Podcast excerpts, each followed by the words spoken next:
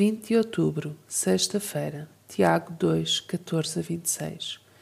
Que importa, meus irmãos, alguém dizer que tem fé, se a não põe em prática? Será que essa fé lhe trará a salvação? Imaginem que algum irmão ou irmã não tem nada que vestir e lhe falta o necessário para comer cada dia. Poderão dizer-lhes: vão em paz, aonde encontrar com que se aquecer e matar a fome? Mas se não lhes dão aquilo de que eles precisam, de que valem essas boas palavras? Do mesmo modo, a fé, se não é posta em prática, está morta.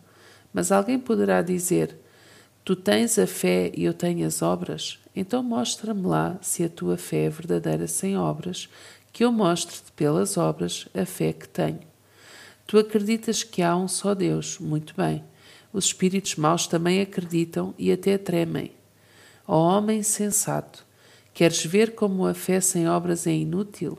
Não foi o nosso antepassado Abraão justificado pelas obras ao oferecer o seu filho Isaque em sacrifício?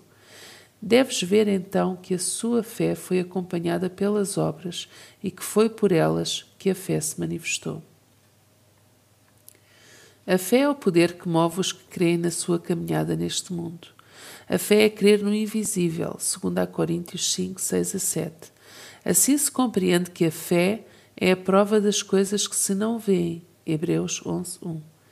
Tiago enfatiza a importância da fé na vida diária, como prática perante Deus e os homens. Não basta crer na palavra, a fé age. Os exemplos de Abraão e Raab são uma forte expressão do poder da fé na vida prática. Aquele que verdadeiramente crê e espera firme no Senhor está atento às necessidades dos irmãos em Cristo que vivem à sua volta.